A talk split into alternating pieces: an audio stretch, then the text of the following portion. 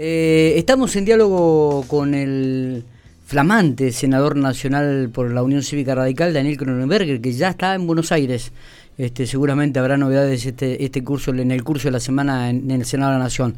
Daniel, ¿cómo estamos? Buen día, gracias por, por atendernos. Buen día para vos, buen día para toda la audiencia. No, sé agradecido soy yo por estar siempre predispuesto a, comunicarnos. Bueno, nos metemos directamente en la función. Ya estás en Buenos Aires. ¿En qué comisiones vas a trabajar en el Senado?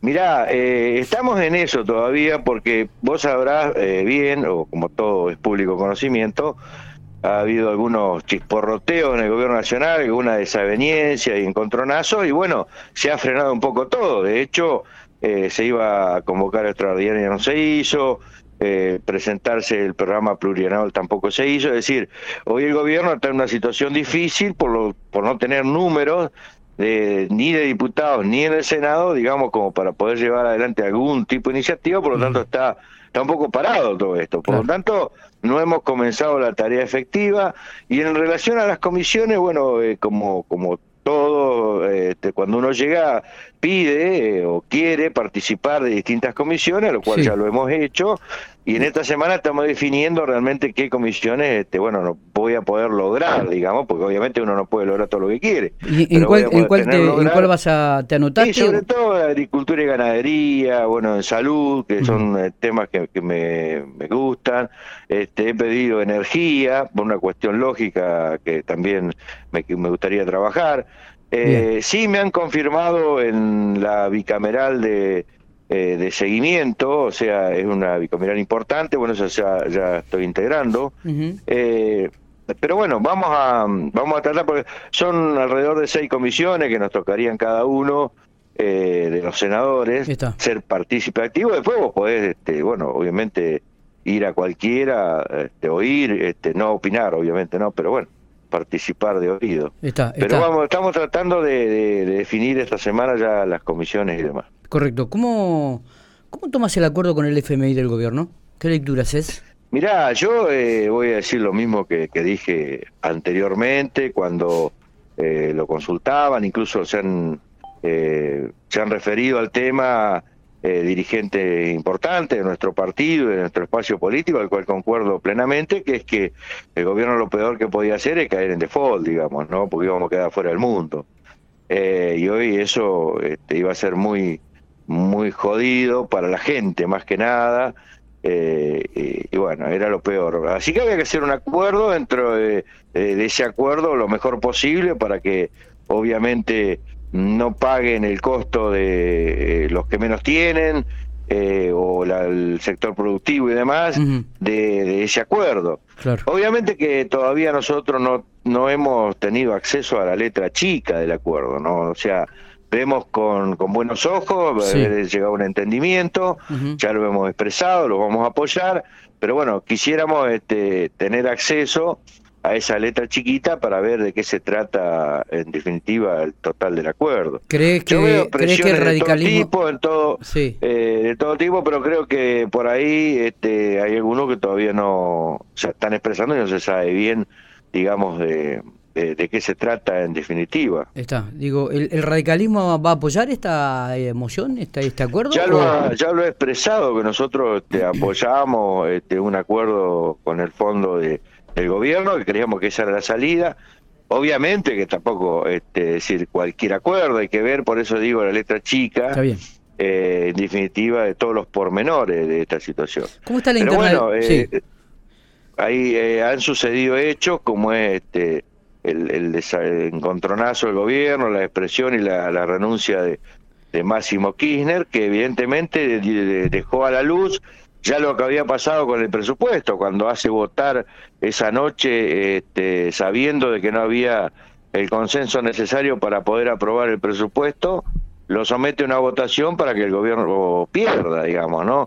Ahí ya se empezó a, a, desandar un camino que terminó con, con la renuncia y bueno, y hoy con un gobierno debilitado donde tiene solamente alrededor de 70 diputados adeptos o que estarían dispuestos a votar este, lo que el gobierno este, proponga eh, y en el Senado lo mismo, ¿no? Está.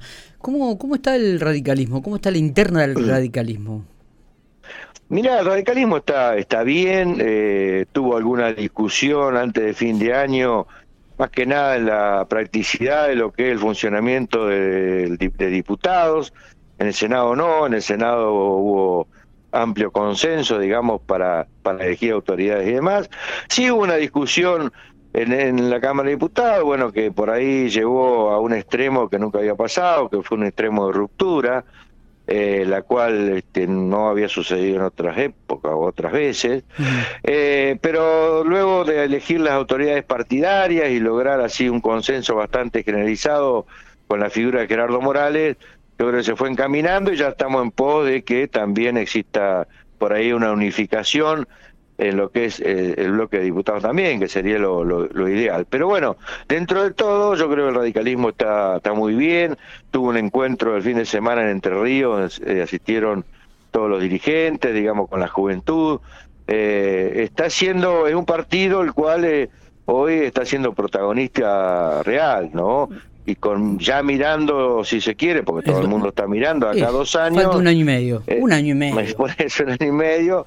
Este, cuando querés acordar ya lo tenés, como se dice. ¿Van a ir como eh, segundos o van a ir eh, como primeros? No, no, yo creo el radicalismo hoy tiene figuras importantes, por lo menos como para pretender encabezar este, una lista, ¿no? O sea, pretender tener candidato a presidente hay dos o tres figuras importantes, bueno, ya algunos ya lo han manifestado que por ahí tiene intenciones, como es el mismo Gerardo Morales, pero este, yo creo que eh, si bien es cierto, lo importante, como siempre digo, es eh, debatir eh, a fondo un proyecto de gobierno, un programa de gobierno de la coalición, o sea, Junto por el Cambio, yo creo que el radicalismo está obviamente en otra situación con respecto a lo que estuvo antes, digamos, ¿no? Tiene, eh, un poder territorial importante, tres gobernadores, el cual ayer estaba mirando la grilla de, de los gobernadores, están en los tres entre los primeros lugares, digamos, como gestión.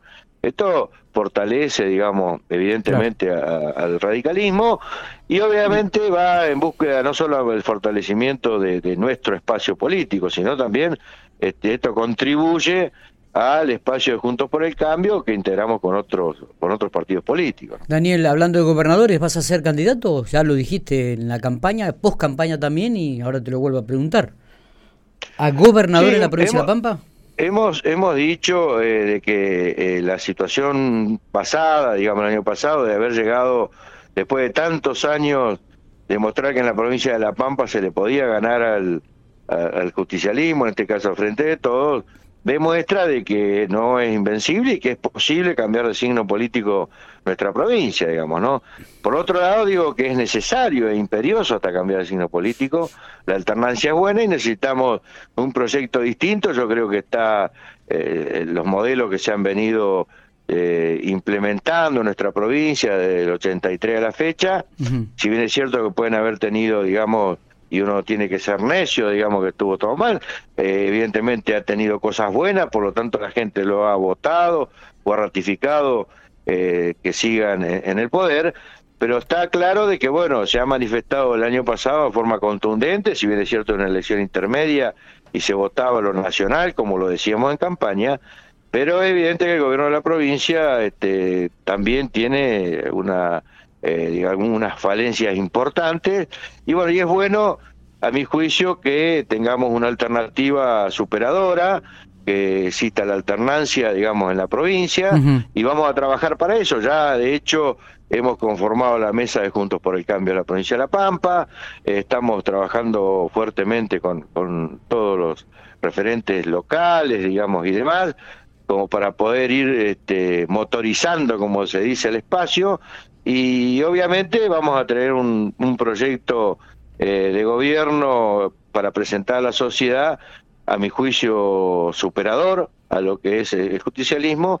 Así que con las pretensiones del año que, que viene, poder ser alternativa de gobierno de nuestra provincia también.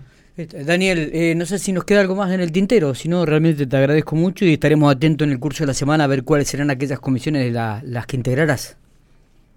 Sí, no, bueno, estamos expectantes todos de, de los pasos a seguir, eh, sobre todo, bueno, retomar la actividad, si bien es cierto que uno está en Buenos Aires, está trabajando y demás, pero bueno, la actividad efectiva en el Congreso para poder plasmar o cristalizar alguna eh, inquietud que tenemos, algún proyecto que tenemos, y por sobre todas las cosas, bueno, llegar al debate importante que es este de, de voy a repetir, que el gobierno presente al Congreso el acuerdo con el fondo, ¿no? Así que te agradezco un montón y bueno, y ya nos estaremos hablando para los distintos temas que, que se vayan este, dilucidando en el tiempo. Totalmente. Abrazo grande, Daniel, éxitos. Abrazo y un saludo a toda la gente de General Pico y la zona.